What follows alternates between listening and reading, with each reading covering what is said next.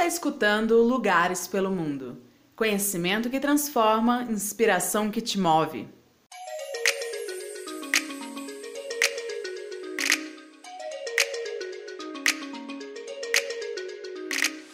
Olá, eu sou a Jade Rezende, jornalista e social media do Lugares pelo Mundo.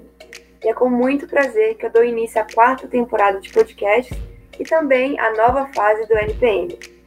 Se você já nos acompanha pelo site e pelas redes sociais, você já deve ter visto que na última semana a gente anunciou uma reformulação do nosso site. Ou seja, em 2021 o LPM está de cara nova. E além do site, também a gente está inaugurando uma nova linha editorial. E tudo isso é para levar um conteúdo mais relevante para vocês. Então, se você está ouvindo esse podcast, corre lá no lugarespelomundo.com e confere o novo layout e as nossas novas editorias, que são cultura, espiritualidade, expertise, esporte, história, mercado, sociedade, sustentabilidade e viagem. E além da gente continuar, é, também com o prêmio Impactos Positivos esse ano. Bom, sem mais delongas, vamos dar início ao episódio de hoje. Eu acredito que muita gente ouviu falar da Amanda Gorman, a poetisa que foi convidada para se apresentar durante a cerimônia de posse do presidente americano Joe Biden. Amanda é negra e se tornou a mais jovem poeta a se apresentar em uma cerimônia de posse dos Estados Unidos.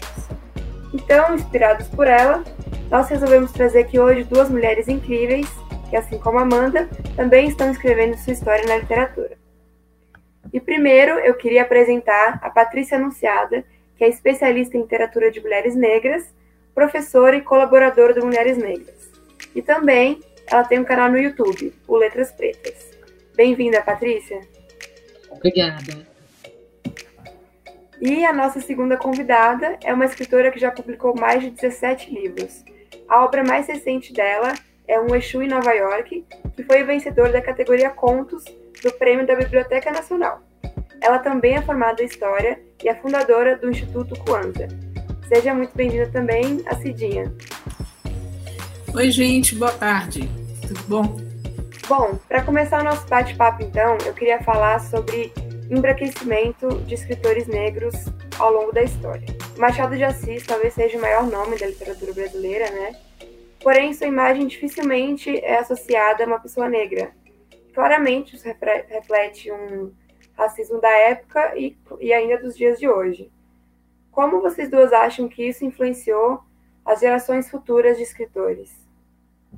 Bom, eu acho que a coisa mais, uh, mais significativa nisso tudo é o roubo não é, da possibilidade de que uh, autoras e autores negros pudessem se inspirar, né, pessoas negras pudessem se inspirar no, naquele que é tido como o maior escritor brasileiro de todos os tempos, ter esse escritor como uma referência negra. Né? A gente lê Machado, as pessoas da minha geração leram Machado de Assis na escola sem saber que ele era negro. Essa é uma descoberta já da, da adolescência. Fiquei, mas esse cara, ele, ele não é branco, né? Eu concordo com a Cidinha, o Machado é uma grande referência, leitura obrigatória nas escolas. Eu, como professora, eu li Machado de Assis com meus alunos e hoje eu faço questão de afirmar, é um escritor negro, é o maior escritor da literatura brasileira e algumas pessoas, depois que ele foi reconhecido como negro, tentam é, minimizar a consciência racial dele, falam, ah, mas o Machado não falava sobre racismo, e ele tem contos incríveis, tem, por exemplo, O Pai contra a Mãe, que é um conto que eu gosto de ler com os alunos, que ele retrata essa situação do privilégio do homem branco na sociedade e da subalternização da mulher negra. Então, sempre foi um escritor assim muito interessante, cheio de ironia. São obras assim que são ressignificadas quando a gente vê que partiram do olhar de um homem negro. Então, é um resgate muito importante e necessário. E felizmente as novas gerações têm esse, esse grande referencial aí de um escritor negro que na minha época de adolescente eu não tinha, por exemplo. Como você fala agora, você como professora está trazendo, tá trazendo isso as últimas gerações na escola estão começando a, a ver mais isso na escola, mas como vocês acham que está acontecendo entre as editoras? Vocês acham que está tendo mais chance, mais visibilidade para pessoas negras e principalmente mulheres negras, que também é, eu acho que é o assunto principal que a gente pode colocar aqui, que é o que vocês podem falar melhor. Vocês acham que nas, dentro das editoras também está tendo esse maior espaço ou não? Olha, eu penso o seguinte, que desde é, o início da década de, de 2010, né, finalzinho da primeira década do século XXI, a gente tem assistido no Brasil a, a fusão de grandes casas editoriais, né?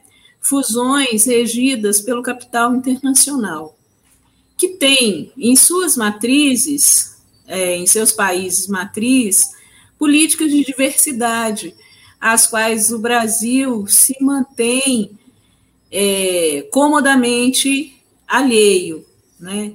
E à medida que essas fusões ocorrem, existem diretrizes que são diretrizes globais, né? e que todas as, as filiadas ou as partes da fusão precisam seguir. E é nessa esteira que as editoras brasileiras, as grandes editoras, principalmente os grandes grupos editoriais, os conglomerados, têm aberto espaço para as autorias negras. Por outro lado, a gente tem ah, as editoras independentes, que tradicionalmente têm sido mais abertas, é, mais receptivas ao novo, promovem a ideia de bibliodiversidade e nessa promoção a autoria negra também precisa entrar. E ainda um terceiro lado do, do triângulo é o trabalho que os próprios autores e autoras negros fazem em torno da sua produção, apoiados apoiadas por iniciativas, né, como o canal da Patrícia, como clubes de leitura, como editoras, né, pequenas, nano-editoras uh, de agentes negros, né, isso tudo forma um caldo de cultura que delineia, que permite esse, entre aspas, aparecimento de autoras e autores negros no Brasil, mas não acho que a gente precisa ler a coisa em, em camadas, né, em, em eixos, em vetores, porque não é alguma coisa que tenha uma forma, uma forma única, né? A gente tem várias camadas de de entendimento e vários, uh, vários agentes tocando esse processo. Inclusive, né, a Cidinha é uma agente, né, além de ela ser uma ótima escritora, ela promove outros escritores também. E eu acredito que hoje se tem uma visibilidade maior porque essas pessoas negras elas estão criando suas próprias editoras, elas estão indicando, estão criando uma rede de escritores e lembra muito os cadernos negros, a organização dos cadernos negros. Por que, eu estou falando, né? Porque é uma edição que está aí atualmente número 42, é uma edição que é independente, nenhuma editora assume né, os cadernos negros, mesmo depois de 42 anos, e os cadernos negros surgiram a partir de quê? De escritores negros que queriam ser publicados, porque não queriam publicar o trabalho deles. Infelizmente, a gente sabe que até hoje as grandes editoras pouco publicam autores e autoras negras. A própria Conceição Evaristo fala, né, que depois de 70 anos que ela foi conseguir reconhecimento, mesmo sendo uma grande escritora. Então, infelizmente, a gente ainda tem esse cenário, porque pensando que a gente é, é a maioria da população no Brasil, tem muitos autores e autoras negras, mas quando a gente vai nas grandes livrarias ainda predomina a autoria de homens brancos. Então, assim, é uma questão que o mercado editorial ainda precisa se abrir muito, tem uma certa resistência ainda, então pega aqueles nomes que vão ter mais visibilidades, mas eu acho que os autores menores, os iniciantes principalmente, eles acabam ficando bem restritos mesmo e muitos se autopublicam. Falando de inspirações e relevância para vocês pessoalmente, como foi o processo para vocês como escritoras, professoras, ao longo da vida? Vocês tiveram sempre alguma referência desde cedo ou foi um processo longo de buscar e descobrir referências da literatura, referências de pessoas negras, mulheres negras? Porque até hoje, é, como vocês acabaram de comentar, né? É difícil, é, não é todo mundo que fala sobre isso. mas para vocês que são escritoras, como foi isso? Foi vocês foram atrás? Foi um processo longo? Foi difícil? Ah, não, gente. É, primeiro, parênteses, perto da Cidinha, eu não me considero escritora, pelo amor de Deus. Aquelas. é, eu acho que, assim, infelizmente, foi depois da faculdade que eu descobri que homens e mulheres negras escrevem. É um absurdo, porque eu sou formada em letras pela PUC, e, assim, durante os quatro anos de graduação eu não ouvi falar. Eu ouvi falar alguns nomes de escritores americanos, por exemplo, como James Baldwin, os escritores, assim, que são mais famosos. Só que depois que eu terminei a graduação, eu fui fazer um curso sobre literatura africana e afro-brasileira que eu descobri o tanto de gente que já escrevia aqui no Brasil. Então, assim, quase com 30 anos que eu fui descobrir que pessoas negras escrevem, isso é muito triste, porque a impressão que dá é que elas não existem. Ela, e, e, na verdade, não, elas são invisibilizadas, elas sempre existiram. Então, eu acho que a gente luta hoje em dia. É, hoje em dia, as pessoas, até as pessoas negras, elas são muito acusadas de quando elas escrevem, é, é muita reclamação, é muito é muito fala muito de vitimismo, de violência, né? Eu acho que hoje em dia a gente assim tem mais referências, mas ao mesmo tempo tem uma crítica muito forte em cima da obra de escritores e autoras negras. Não é lido como uma coisa universal, é lido muitas vezes como panfletário. Então é uma escrita que eu acho que ainda tem uma dificuldade para ter uma legitimidade. Né? Então, quando a gente vê a Cidinha da Silva, a, a Conceição Evarista, as escritoras ganhando esses prêmios e recebendo a, o devido reconhecimento, isso é muito importante, porque a gente sabe que tem uma longa resistência, que tem um, uma crítica, que na verdade é até difícil falar de Cidinha, de crítica de escrita negra, né, de autoria negra, tem críticos de literatura, a, é, literatura portuguesa, né, críticos de, de, de, diversos tipos de literatura, mas no nicho da literatura de autoria negra, a gente ainda não tem uma crítica consolidada.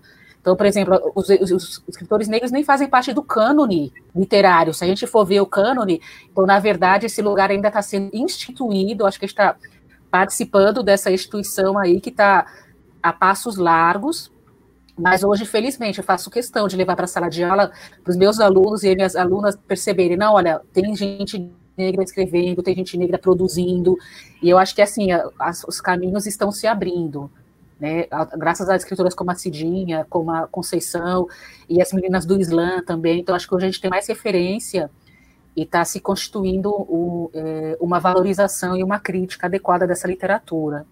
Olha, eu tive contato com é, autoras e autores negros aos 16 anos por um, um livro, uma coletânea, que me foi emprestada por um amigo é uma coletânea chamada Raça e Cor na Literatura Brasileira, de um pesquisador brasilianista chamado David Broxbaum. E ali foi o primeiro momento, assim, que eu vi um monte de vi muitos, né, escritores, principalmente, tem algumas escritoras negras ali retratados, mas a maioria de escritores, né? Então, isso eu tinha 16 anos. Depois, aos 19, foi muito importante, assim, na minha vida, porque no mesmo momento eu conheci três mulheres negras definidoras, né, na minha trajetória, que foram as seguintes: duas professoras da UFMG, a Leda Maria Martins e a Nazaré Fonseca, coincidentemente, duas mulheres da área de literatura, né? E conheci também Sueli Carneiro, né, nesse mesmo momento, assim, nesse ano dos 19 anos. Então, é mesmo um, um momento muito importante da minha vida. E um pouco depois, com uns 22, 23, eu conheci Elisa Lucinda. E eu gosto sempre de dizer que eu conheci Elisa Lucinda quando ela não tinha livro ainda. Ela fazia performance dos, dos poemas. Então, eu contei com essa sorte, que eu considero de verdade sorte. Mas isso não é comum entre, entre nós, não é? A, a gente acaba buscando mesmo, vejo, eu não sou da área de letras, né, mas vejo vários depoimentos de colegas, de amigos, né, que encontraram autores e autores negros nas buscas pessoais, não passaram por essa formação durante a graduação. Então, respondendo especificamente à pergunta, são esses esses nomes, né?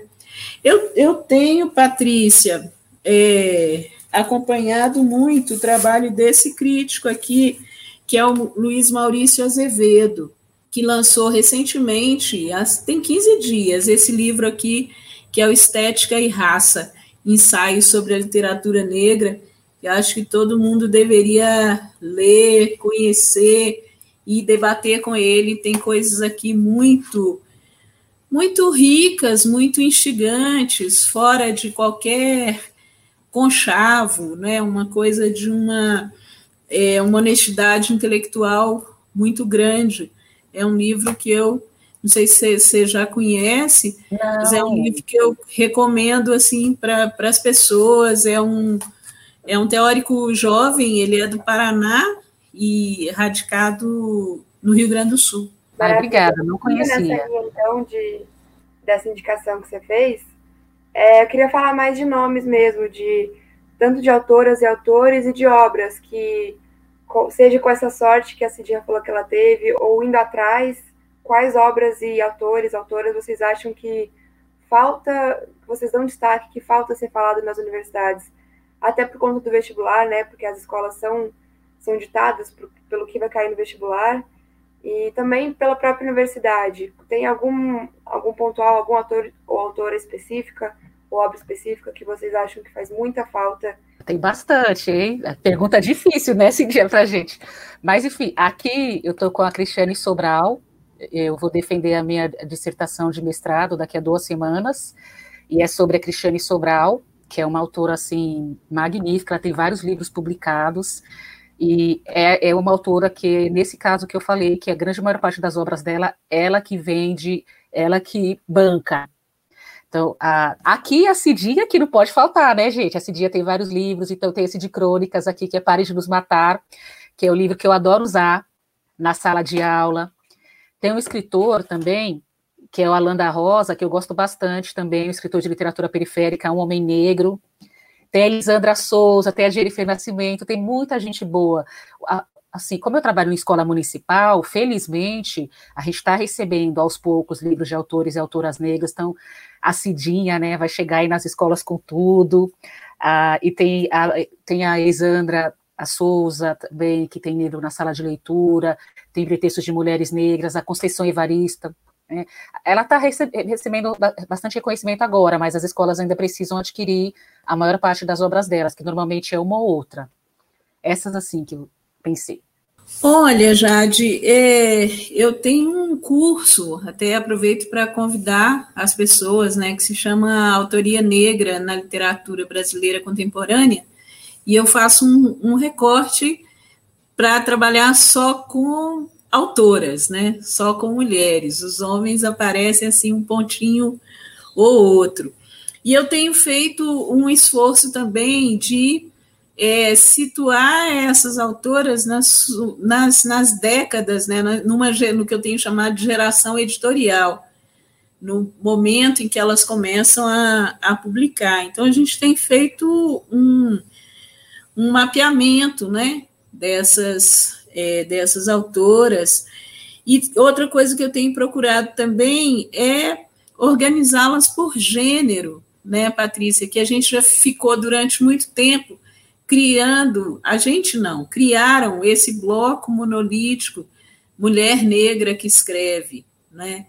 Mas a gente está em vários gêneros literários, e de 2010 para cá, a gente tem uma miríade de autoras muito interessantes, né? Então, para citar alguns nomes é, rapidamente e por gênero, né? Na dramaturgia, a gente tem a Lumasa, a Grace Passou, a Johnny Carlos, a Paloma Franca Murim, que é do, do Pará, radicada em São Paulo, né? Na poesia, tem muita gente tem a Dinha, que eu já falei, a Lívia Natália, que é uma poeta da Bahia, Tatiana Nascimento, que é uma das minhas poetas mais queridas, se não a mais querida. Eu acho que todo mundo deveria ler Tatiana Nascimento. A Stephanie Borges, que tem livro é, premiado. A Fernanda Bastos, que também é uma poeta premiada do Rio Grande do Sul. a Eliane Marques, que também é uma poeta do Rio Grande do Sul, a Roberta Estrela Dalva, que é daqui de São Paulo, e a Roberta me parece que é, que, que é essa figura, né, que é precursora dos slams, né, aqui é uma das figuras a trazer o, o, essa competição de slam para o Brasil, no romance, além da Ana Maria Gonçalves da Conceição, tem a Ana Paula Maia, tem Eliana Alves Cruz, né? É, no conto e na crônica tem de novo a Paloma Franca Murim, tem a Priscila Pasco, que é uma autora do Rio Grande do Sul, tem a Luciane Aparecida, que é da Bahia, tem a Jari Jarrais, né? Muito conhecida, Jari Jarrais. Tem um número grande de ensaístas, como a Bianca Santana, a Carla Cotirene, a Djamila Ribeiro, que dispensa menções, né, que é muito conhecida, e por aí a gente, a gente segue. Agora, existe um desafio, Jade, que é estudar essas autoras na sua complexidade, é construir ferramentas analíticas que nos tirem desse bloco monolítico, escritora negra, mulher negra que escreve. Nós temos alteridade, temos singularidades, temos muitas diferenças na nossa produção literária. E isso precisa ser destacado, precisa ser lido, precisa ser estudado. E para encerrar, infelizmente, o, o, nosso programa, acho que poderia ficar aqui horas ouvindo vocês, aprendendo muito com vocês, mas eu queria retomar uma coisa que a gente falou no começo do programa, que foi sobre Amanda Gorman, né, que é a poetisa que foi convidada a dedo para declamar um poema da sua autoria própria na posse do Joe Biden. É, se a gente for pegar a história dela, ela se assemelha com a de muitos brasileiros, claro, salvo as diferenças dos países, mas ela foi criada por uma mãe solteira, é, ela é vinda de uma família negra sem, muita, sem uma condição financeira, é, sem uma boa condição financeira. Como vocês acham que essa exposição que ela teve pode influenciar uma nova geração de escritoras e escritores que muitas vezes desistem desse caminho por acharem que é algo elitizado e de difícil acesso? Realmente é de fato, mas como vocês acham que, que Amanda pode ter influenciado essas pessoas? Olha, a Cidinha falou uma coisa muito interessante. A gente está falando de países diferentes e de contextos diferentes. A Cidinha falou da política de diversidade. Uma coisa que eu admiro muito, apesar de toda essa questão racial dos Estados Unidos, é que eles têm um grande número de intelectuais negros e quando eles eles bancam a intelectualidade negra. Então a gente eles tiveram um presidente negro, eles têm intelectuais negros maravilhosos como nós temos aqui, mas infelizmente os que nós temos aqui muitas vezes são invisibilizados e não têm o devido valor. Então ela teve um, um contexto social difícil, mas ela teve grandes referências porque a população negra, assim, ela alcançou patamares nos Estados Unidos que a gente ainda está engatinhando para alcançar aqui, que é ter uma certa visibilidade. Então, por exemplo, se for pensar na Toni Morrison, o que me encantou, as primeiras escritoras negras que eu conheci foram as americanas, porque você tem fácil acesso assim a obras da Toni Morrison, a Maya Angelou, quando você lê em língua inglesa. Então, as gerações novas, principalmente negras estadunidenses, elas têm eh, grandes referências que a gente está resgatando agora. E que maravilhoso esse trabalho da Cidinha de separar por gênero e de mostrar, a gente não é um bloco monolítico. Ah, então, porque tá na moda falar sobre negro, tá na moda falar sobre escritora negra, então você coloca todo mundo na mesma caixinha, tira a complexidade e tudo. Então, a Amanda, ela é, ela é fruto né, ela é reflexo dessa política de diversidade que inclui autores e autoras negras, e, e, e mesmo tendo dificuldade, conseguem se expressar. Então, eu acho que essas novas gerações, meus alunos adolescentes mesmo, eles me surpreendem. Quando eu trabalho slam, poesia com eles, eles escrevem coisas que eu, com 16 anos, não escreveria e nem estaria pensando. Então, acho que a gente está construindo uma geração de pensadores, de pessoas negras que têm orgulho porque durante muito tempo a gente aprendeu que a, a, gente é feio, que, né, que a gente não escrevia, que a gente só escrevia para determinados trabalhos, e, e, não. Eu acho que a gente está tá construindo uma, uma, uma, mentalidade diferente nessa juventude negra, isso vai se refletindo cada vez mais, e a gente vai ocupando cada vez mais espaço. Olha, eu eu vou na, na linha da Patrícia, assim, e eu tenho uma certa dificuldade com essa coisa muito icônica, né? É, essa poeta, ela não está descolada, ela não, não é uma estrela solitária. Né? Existem muitos coletivos de autoras negras jovens é, nos Estados Unidos, e é por isso também que ela é escolhida, porque que ela foi escolhida, porque ela é representante de um coletivo, tem uma, uma coisa que a sustenta. Então, é, é são legais esses momentos né, de, de grande visibilidade, de holofote sobre, sobre as pessoas e tal, mas o mais importante é o, é o substrato cultural do qual ela vem, que tem dado sustentação para os artistas negros estadunidenses, né? Existe uma tradição lá de dar sustentação às pessoas da comunidade que são artistas. Né? Então, é desse lugar que, que ela vem. Quando ela é escolhida, ela é escolhida como representante desses coletivos, e não como, ah, conheço uma poeta ali que é uma menina fantástica, vamos chamar. Não é isso. Ela é fantástica e tal, mas ela pertence a um. Existe uma, uma coisa na comunidade negra estadunidense muito forte, que é o senso de comunidade de destino. Ela é escolhida porque ela pertence a uma comunidade de destino. E essa comunidade dá sustentação a ela. Não é uma, é, uma estrela isolada, não, não se trata disso, e a gente é convidada também a entendê-la né, nesse contexto maior.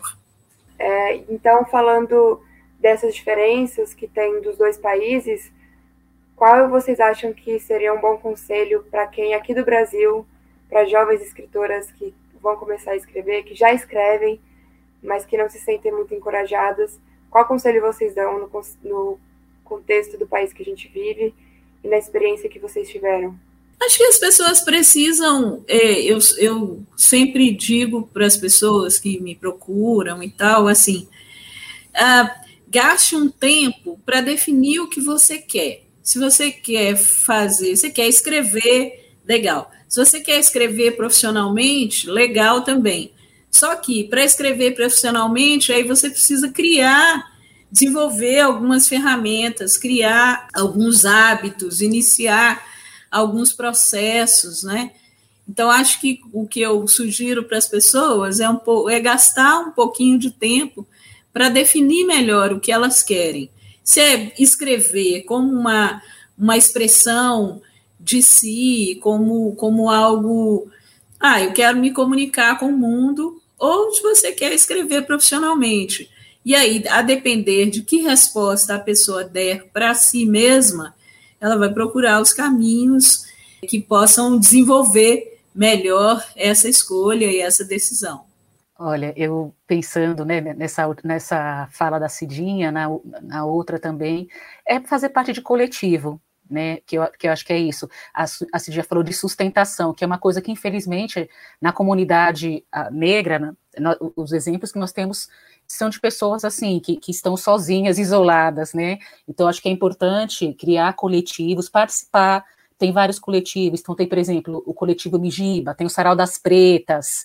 Então, a gente se fortalece muito pelo apoio do outro. Então, a gente está tendo uma, um, uma dificuldade para encontrar uma legitimidade. Então, acho que é importante a gente se fortalecer e participar de cursos como que a Cidinha falou, porque muitas vezes acha que ah, eu só escrevi o que eu sinto. Não, é uma coisa para ser levada a sério, né? Como a Cidia falou. Então, precisa de tempo, precisa né, de estudo, precisa de, de preparo, desenvolvimento de, de habilidades, de técnicas, enfim, mas participar de coletivos e quando eu vejo as novas gerações, eu vejo meninas de 20 e poucos anos declamando as suas poesias, eu me sinto muito mais encorajada, por exemplo. Então, é, é importante a gente ocupar esse espaço e, e marcar a nossa voz. Então, se a gente está tá começando, está retraído, é muito importante a gente conhecer outras pessoas negras que estão escrevendo há muito tempo, meninas que estão escrevendo há pouco tempo, e ver que é um processo e que cada um tem a sua singularidade, como a Cidinha falou, e que dentro do, dos coletivos a gente pode aprender muito umas com as outras. Então, eu recomendo isso, acompanhar pessoas que escrevem há pouco tempo, há muito tempo, e aprendendo com cada uma delas. Gente, obrigada. Antes de eu, fazer o encerramento, vocês querem falar alguma coisa que eu não tenho perguntado, que vocês acham que seja importante, ou que vocês querem falar? Eu, eu gostaria já de fazer uma propaganda aqui. Eu estou com um claro, curso, um curso aberto que se chama Vozes Independentes no Mercado Editorial. É a terceira edição. A gente está com inscrições abertas, discutindo essas coisas, né? De como é que a gente se, se, se situa é, no mercado editorial independente, né? Então, as pessoas que quiserem mais informações podem acessar meu Instagram, que é o arroba Cidinha da Silva Escritora. Ah, vou na onda aí da Cidinha também, pedir para vocês se inscreverem no canal Letras Pretas, que tem o objetivo de divulgar o trabalho de autores e autoras negras com foco no trabalho que o professor pode fazer em sala de aula. E eu recomendo muito o curso da Cidinha, porque eu fiz um curso com a Cidinha sobre autores e autoras negras, e foi assim, ali que começou a minha história, né, que eu cheguei no mestrado e vou começar o doutorado agora estudando literatura negra. Então, aprendi muito com a Cidinha, ela é um poço aí de conhecimento sobre literatura negra. Então, leiam as obras dela, leiam o que ela escreve sobre literatura negra, que é excelente. E a gente aprende muito. É, que bacana ver essa, essa troca aí de vocês duas. Meninas, muito, muito obrigada pela participação de vocês. Eu tenho certeza que essa conversa foi muito importante para muita gente. E para vocês que estão ouvindo o podcast, fica o convite para conhecer melhor o trabalho das meninas, da Cidinha e da Patrícia, como elas falaram, é, tanto o curso da Cidinha quanto o Instagram e o canal da Patrícia. E no nosso site, lugarespelomundo.com, vocês também podem encontrar mais conteúdo sobre literatura e cultura no geral e não se esqueçam também de acompanhar a gente nas nossas redes sociais. É arroba oficial Lugares pelo Mundo no Instagram e no Facebook. No YouTube vocês também podem se inscrever no nosso canal, que é Lugares pelo Mundo, para acompanhar os nossos vídeos, podcasts. E vocês também podem ouvir essa temporada e todas as temporadas do nosso podcast nas outras plataformas de streaming. Muito obrigada pela audiência e até o próximo episódio.